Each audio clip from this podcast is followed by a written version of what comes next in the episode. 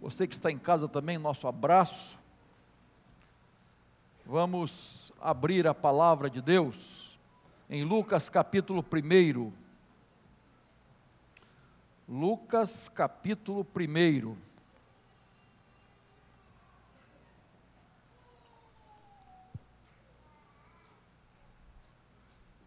Isso, a criançada pode ir lá para o culto infantil. Tem uma programação especial.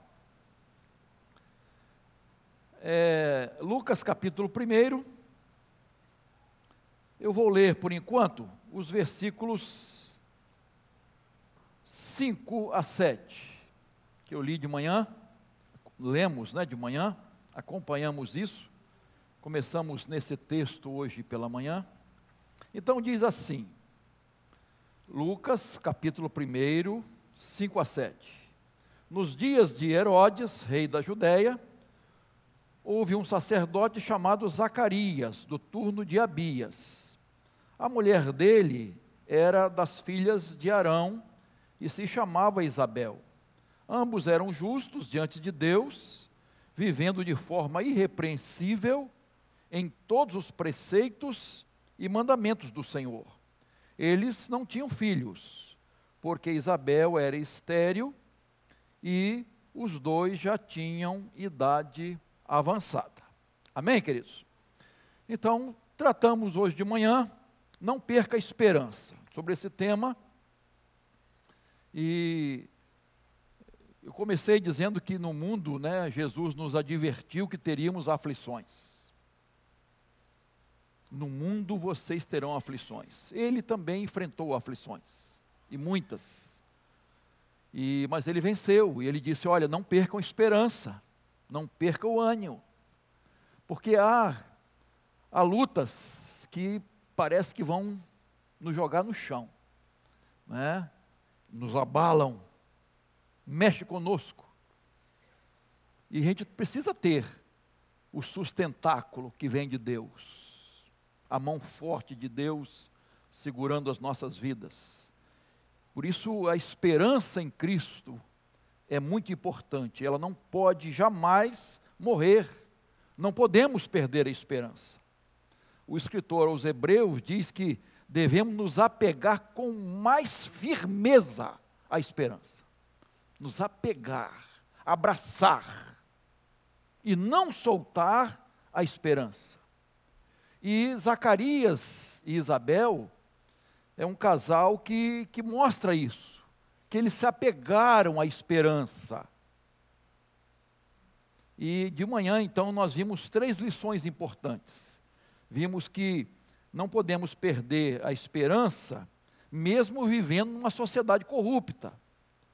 Não é? Nós fizemos um, uma comparação entre Zacarias e Isabel e Herodes. Herodes foi um, um déspota, um, um, homem muito ruim, sanguinário.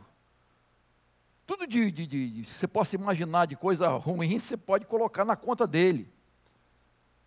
É, de Herodes. Ele não deixava ninguém ameaçar seu trono. E, enfim, ele mandou matar quem? a esposa, a sogra e os três filhos. Até a sogra, tadinha, não tinha nada a ver, né? E depois mandou matar aquelas crianças, de dois anos para baixo, para quê? Para atingir Jesus. Ele não pode ser rei. Que rei é esse? Rei sou eu. E, em contraste com esse homem, vivia Zacarias e Isabel, um homem piedoso, dedicado, obediente a Deus, um homem justo. No mesmo tempo, no mesmo momento, há essa distância de comportamento. Então, nós falamos de manhã que nós vivemos num mundo assim, irmãos, mundo mau, mundo corrupto, um mundo doentio, muita mentira, muita corrupção, muita maldade. Mas o cristão, ele rema contra a maré. ele vai na contramão mesmo. Né? As coisas, os, os valores estão trocados, infelizmente. Então, nós precisamos jamais perder a esperança, nos apegar à esperança, mesmo vivendo num mundo corrupto, num mundo mau. Segundo lugar, vimos também que não podemos perder esperança quando enfrentamos duras tentações e provações, especialmente. Então vimos que a falta de filho na época era a, a provação mais temida. Mais temida. Porque simbolizava a ausência de bênção. Né, como se Deus estivesse amaldiçoando, nunca estava, mas como se Deus estivesse amaldiçoando o casal, a mulher. A mulher estéril, ela sofria terrivelmente. Então era, era, era algo muito temido, ninguém queria, jamais. Ninguém desejava isso para ninguém. E esse casal, mesmo sendo justo, temente a Deus, obediente, passou por isso. Passou por isso. Aquilo que mais temiam aconteceu. Às vezes, irmãos, aquilo que a gente mais teme acontece conosco. A gente não sabe por quê, não sabe explicar. Aquilo que tanto afeta nosso coração, nossa vida, que nos tira do chão, que abre um buraco. Acontece. A gente não tem resposta para tudo. Mas não podemos perder a esperança, porque Jesus é nossa esperança. Natal é Jesus, é nossa maior esperança e não há nada que se compare a Ele. Mas o, o casal permaneceu unido, lembra que eu falei de manhã? O casal permaneceu unido enfrentando a provação. Ninguém acusou ninguém, ninguém culpou ninguém. Aconteceu. Então vamos nos unir, vamos enfrentar. E é assim que, que tem que ser. E por último, vimos que não devemos perder a esperança, mesmo que a, a, o nosso alvo seja algo anormal, humanamente impossível. Já eram velhos, né, idosos, e ela é estéril, então que esperança. Mas ainda há esperança no Senhor. Nada é impossível, queridos. Então, vimos essas três lições hoje de manhã. Eu quero ver mais três agora. Deixa a Bíblia aberta aí, por favor. Vamos continuar nesse tema aí, não perca a esperança. Em primeiro lugar, porque Deus jamais esquece de sua oração. Veja aí o verso 13, a parte A. Diz assim, ó: O anjo, porém, lhe disse: Não tenha medo, Zacarias porque a sua oração foi ouvida. Zacarias, sua oração foi ouvida. Irmãos, naquela época as pessoas casavam muito novinhas, cheias de sonhos. E geralmente o sonho era, era ter muitos filhos. Então, você pode imaginar esse casal novinho, que nem Maria e José, né? Casando-se com um sonho. E esse sonho não se realizava. E eles, esse tempo todo, orando, orando, pedindo a Deus um filho. E esse filho não vinha. A resposta não vinha. E aí Pense, coloque-se no lugar desse casal. Talvez estivessem pensando assim, se fosse eu, né, ou você, nós estivéssemos pensando assim: Deus se esqueceu de nós. Deus não está se importando muito. Será? Irmãos, as orações de fé são arquivadas no céu, estão na memória de Deus. Deus não deixa uma só sequer oração sem resposta. Ele só espera a hora certa de agir e a forma certa de agir. Deus não deixa nenhuma oração sem resposta.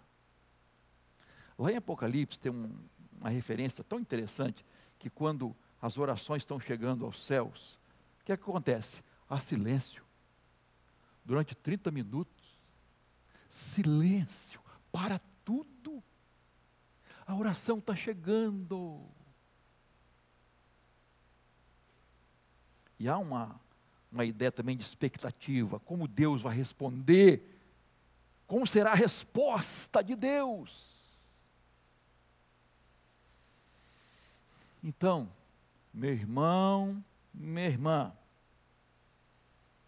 sua oração não está sendo ignorada.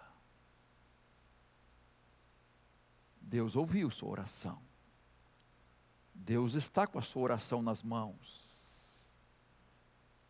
na sua memória, e Ele vai responder na hora certa e da forma certa. Deus nunca se adianta e nunca se atrasa. Né? Nós precisamos aprender isso, né? O tempo de Deus é o quê? Kairos. Não é o Cronos. Nós não alcançamos. Nós, às vezes, é, às vezes não, quase sempre. Né? Isaías diz que os nossos pensamentos não são os de Deus. E os caminhos de Deus não são os nossos caminhos. Eles são muito mais altos. E, e a gente não, não alcança. A gente não compreende com a nossa mente humana, com o nosso raciocínio, com a nossa lógica. A gente não, não consegue entender.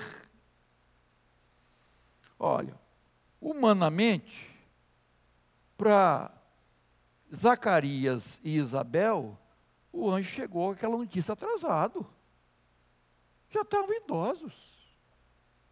Há tanto tempo orando. Ah, Senhor, está atrasado. Para Maria, parece que Deus chegou adiantado.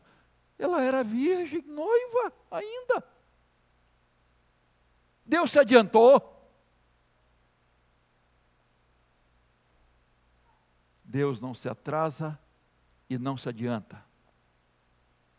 Deus sabe a hora de responder para você, não é a mesma hora para você. A forma de Deus responder para você não é a mesma forma que Deus responder para você. Deus faz sempre o melhor. Nós é que não alcançamos. E Ele faz tudo na plenitude dos tempos. Gálatas 4, 4.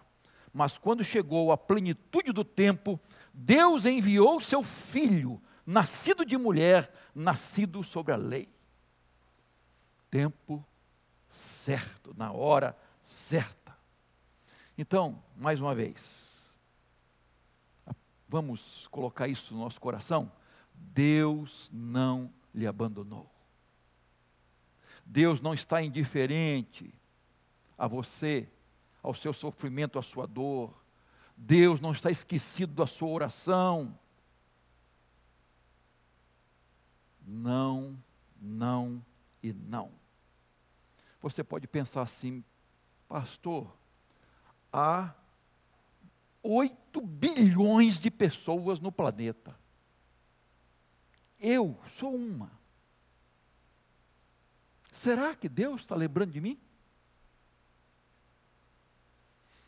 Nosso Deus é um Deus pessoal. Ele trata você pessoalmente. Ele te conhece pelo nome. Ele sabe o que você passa.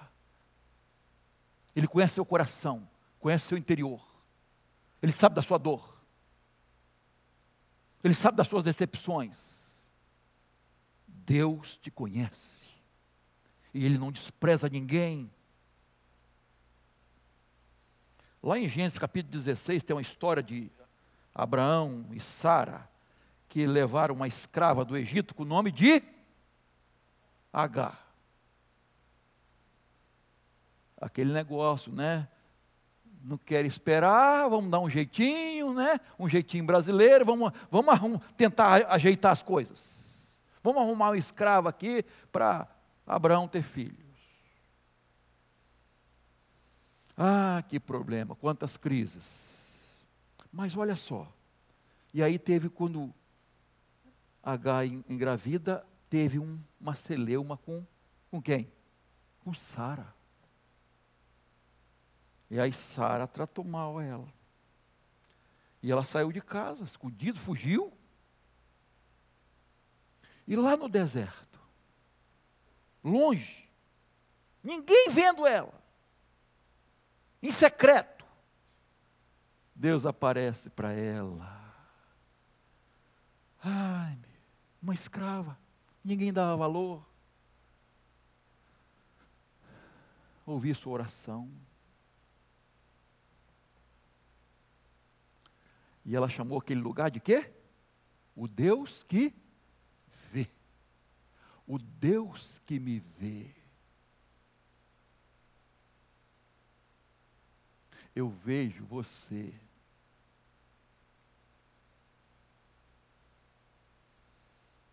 Vê o coração.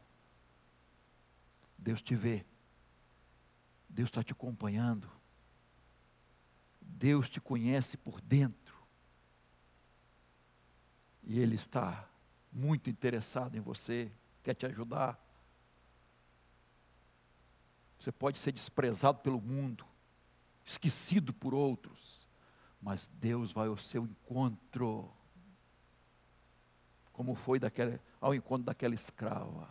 O Deus que me vê, o Deus que se importa comigo, o Deus que está vendo meu sofrimento, minha dor, meu irmão, minha irmã, suas orações estão chegando aos céus e estão na memória de Deus. E Ele não está indiferente à sua dor, às suas lágrimas. E Ele vai responder na hora certa, no momento certo. Segure nas mãos de Deus. Segure nas mãos do Senhor, conte com Ele. Ah, Davi foi um que mais escreveu salmos, você sabe disso. Já estudamos os salmos aqui na escola dominical.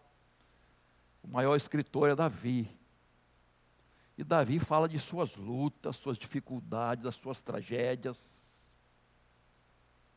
Ah, Davi relata tudo o que se passou com ele, até seus pecados. O conforto que veio de Deus, o socorro que veio do Senhor. Um homem que sofreu terrivelmente já na casa do seu pai, rejeitado pelos seus irmãos, injustiçado, errou, pecou com Batseba, aquela criança morreu, teve problemas seríssimos da família dele, um filho se revolta contra ele, quis tomar o trono dele, ele teve que fugir, abandonar o trono e fugir, morar em cavernas, no deserto.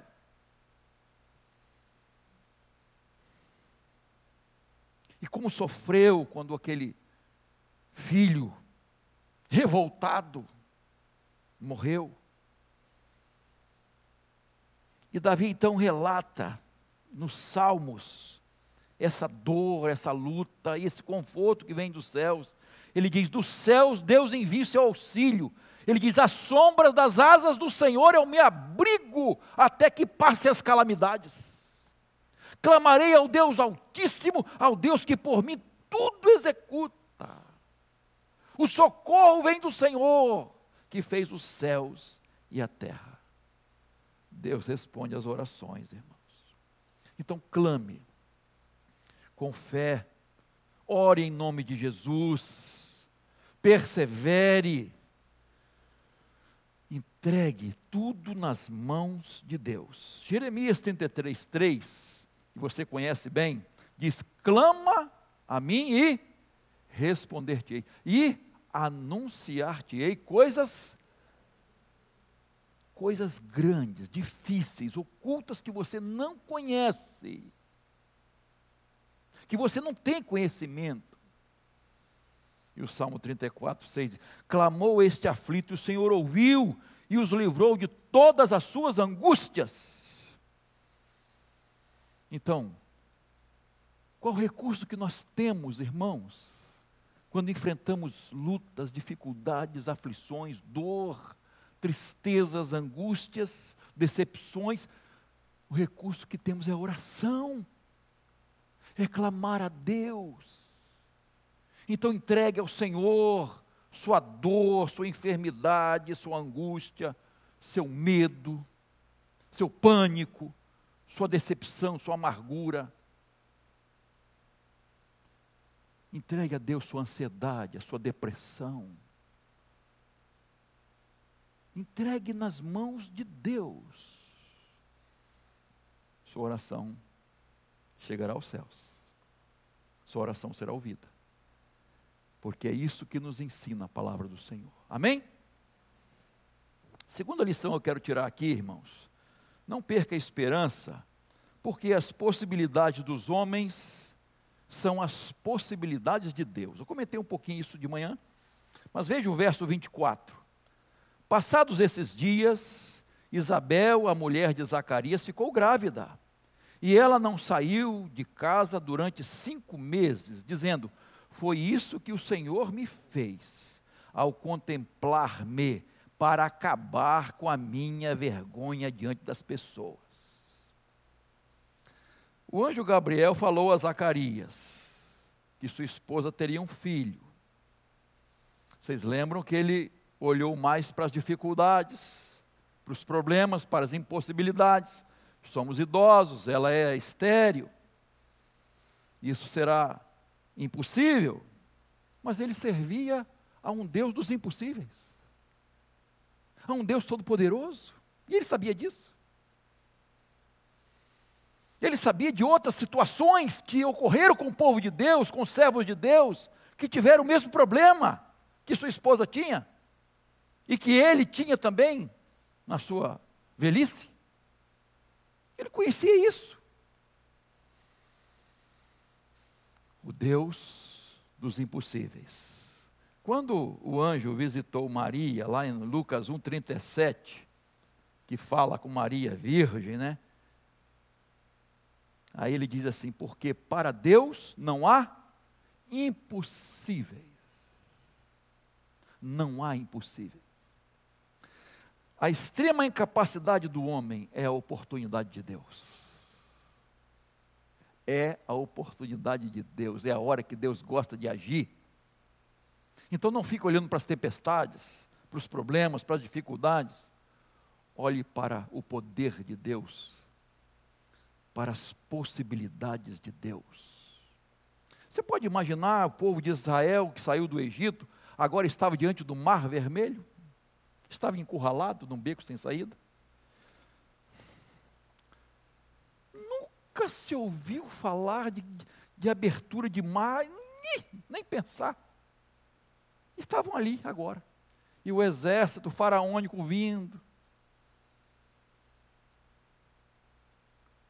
Mas nosso Deus é um Deus das impossibilidades, dos impossíveis. E o mar se abre, como se fosse um corredor assim, ó. Imagine um, uma parede de vidro lá e cá, assim, e o povo passando com os pés enxutos, o mar se abre. Impossível! Mas o Deus que servimos é um Deus dos impossíveis. Imagine Josué diante daquelas muralhas, invencíveis, e o povo rodeou aquelas muralhas, louvando a Deus, fazendo o que Deus tinha mandado, e aquelas muralhas ruíram. Como? Não tinha bomba para explodir aquilo na época mas tinha o poder de Deus. Dunamis é a dinamite de Deus, é o poder sobrenatural de Deus. Imagine o pequeno Davi, pastorzinho de ovelhas, diante de um gladiador de dois metros e pouco, um homem invencível. Aquele nome nunca tinha sido vencido, era um gladiador, um mercenário. Ele era chamado para os, para os grandes duelos. Ninguém vencia aquele homem. E vai Davi. Nem consegue botar armadura, nem segurar uma espada, uma lança, um escudo. E com uma tiradeira e uma pedra, ele derruba o gigante. Porque ele disse assim: Olha, eu vou no nome do Deus dos impossíveis, o Senhor dos exércitos, a quem você está afrontando. Eu vou no nome dele, não no meu nome, não. E a vitória veio, irmãos. Quando a gente crê no Deus dos impossíveis, nós precisamos olhar para o alto, para o poder de Deus, não para o tamanho dos nossos problemas. Vocês lembram quando os discípulos estavam em tempestade? Quase o barco afundando, e era de madrugada, e Jesus vem andando por cima das águas? Já estavam apavorados, né? vendo um fantasma, já viu que os eles começaram a gritar de medo, de pavor. Mas era Jesus que estava vindo. E Pedro quis andar também. Senhor, deixa eu ir também aí, andar sobre. Vem, Pedro. E ele começou a andar olhando para Jesus, não é? Mas, quando ele deixa de olhar para Jesus, o que acontece? Afunda. Irmãos, isso é um princípio. Quando nós deixamos de olhar para Jesus, a gente afunda. Os nossos problemas nos afogam. A gente não tem forças.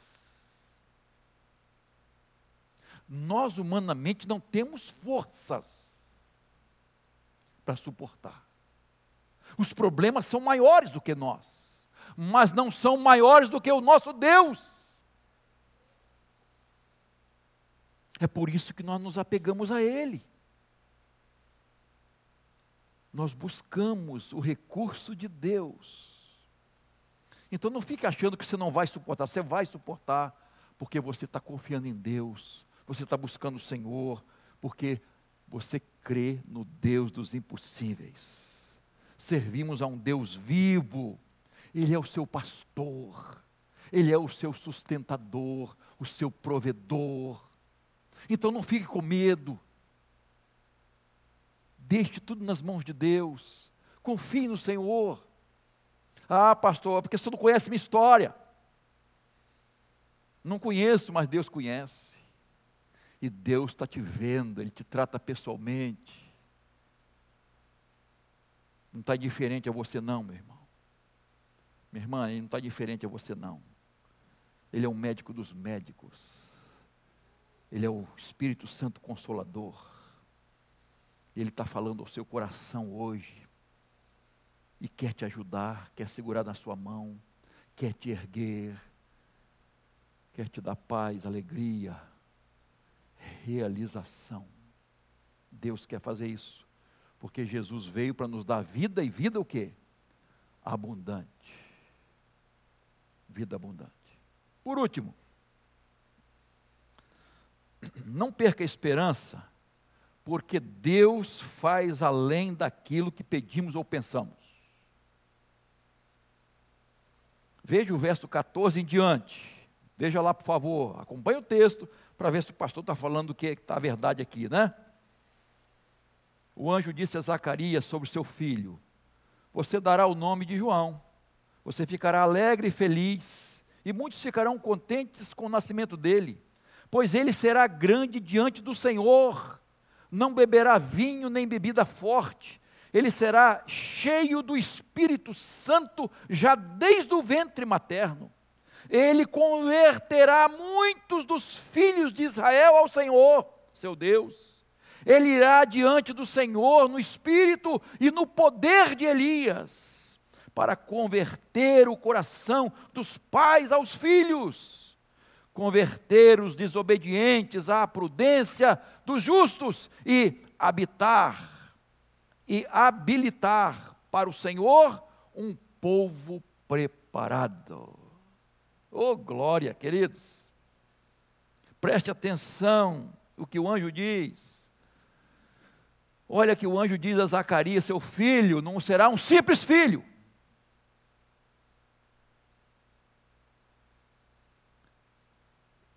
Esse filho que é fruto de oração, que é fruto de milagre, vai trazer alegria para todos, será grande aos olhos do Senhor, será uma pessoa consagrada a Deus, desde o ventre, cheio do Espírito Santo. Sua vida vai levar muitos ao Senhor. Ele vai ser uma bênção, um instrumento nas mãos de Deus. Ele vai impactar os lares, as famílias. Os corações vão se converter dos pais aos filhos. Este homem chamou muitos ao arrependimento. Ele denunciou autoridades, seus pecados. ele pregou com o mesmo poder e autoridade de Elias, o grande profeta de Deus. E o verso 66 diz assim: Todos os que é, as ouviram guardavam-nas no coração, dizendo: O que virá a ser este menino? E a mão do Senhor estava com ele.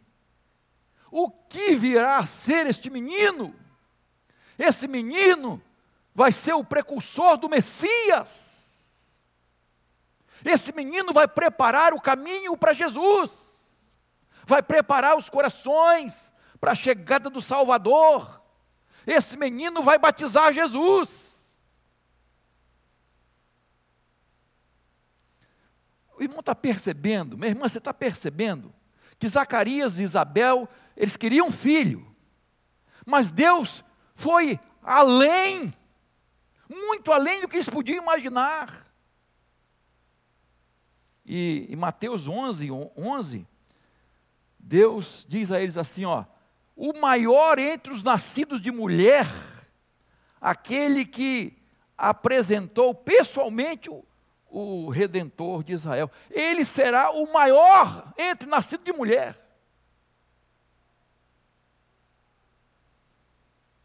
Olha só como Deus vai além das nossas expectativas.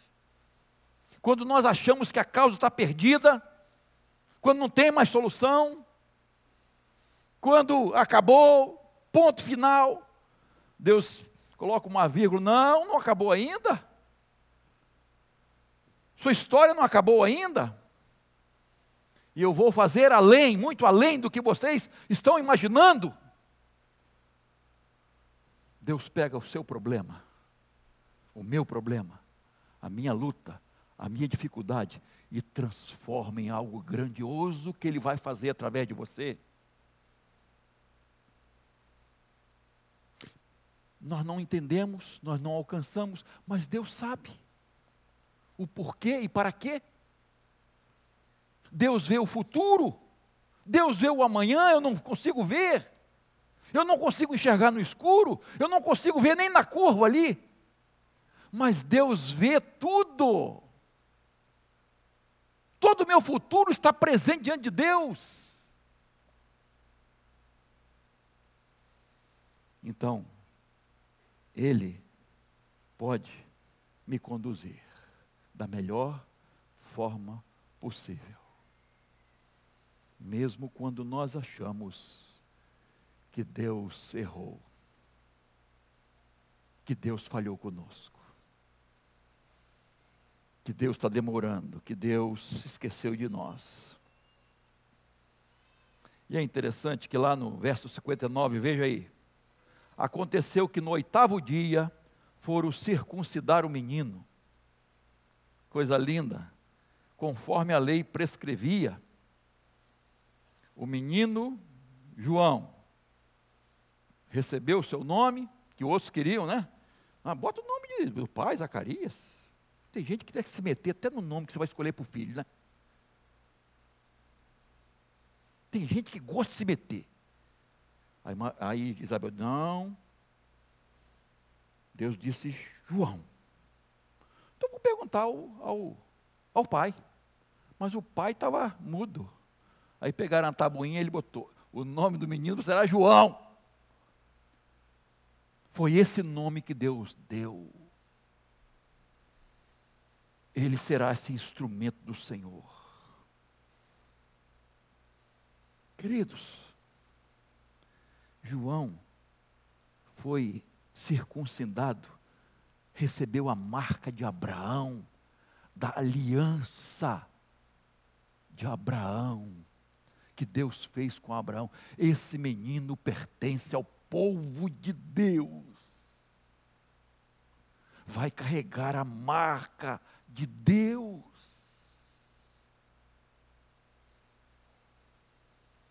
Eu pergunto a vocês: foi muito além ou não foi do que eles estavam imaginando, pensando e orando? Foi. Muito, muito além. A bênção foi abundante, superabundante, recalcada, sacudida, transbordante. É assim que Deus faz quando uma pessoa não perde a esperança, quando ela não desiste quando ela não joga a toalha, ela, quando ela permanece, permanece em oração, em obediência a Deus, e na hora certa, no momento certo, Deus age de maneira poderosa. Três lições, aprendemos mais três aqui com João, com Zacarias e Isabel. Primeira, Deus jamais esquece das nossas orações. Então não perca a esperança, porque Deus responde suas orações. Deus responde sua oração. Deus não se atrasa. Deus vai responder sua oração, porque Ele não está indiferente a você, Ele não está indiferente ao seu sofrimento, Ele não se esqueceu de você. E não perca a esperança, porque as impossibilidades humanas são as possibilidades divinas. Esse Deus que servimos é dos impossíveis. Deus é especialista quando nós chegamos ao limite. Senhor, é contigo. Não posso fazer mais nada. Ah, irmãos, como é importante nós esperarmos em Deus, esperar com esperança. Esperei confiadamente pelo Senhor, ele se inclinou para mim e ouviu o meu clamor. Tirou-me de um lago horrível e um charco de lodo, pôs os meus pés sobre uma rocha e firmou os meus passos. Não perca a esperança, porque Deus vai fazer muito além do que você pode pedir e imaginar. Ele faz além. Ele faz com propósito. Ele tem propósito na sua vida. Nada acontece por acaso. Ele tem propósito na sua vida. Ele está no trono e continua dirigindo a sua história. Eu quero orar com você e por você. Quero colocar a sua vida nas mãos de Deus. Eu não sei a luta que você está enfrentando, a provação, sofrimento. Na sua casa, no seu casamento, com seus filhos. Não sei o que está afligindo seu coração, está tirando a sua paz que está arrancando lágrimas dos seus olhos. Não sei qual a tentação que você não está conseguindo superar e vencer. Não sei qual é a sua causa impossível. Não sei.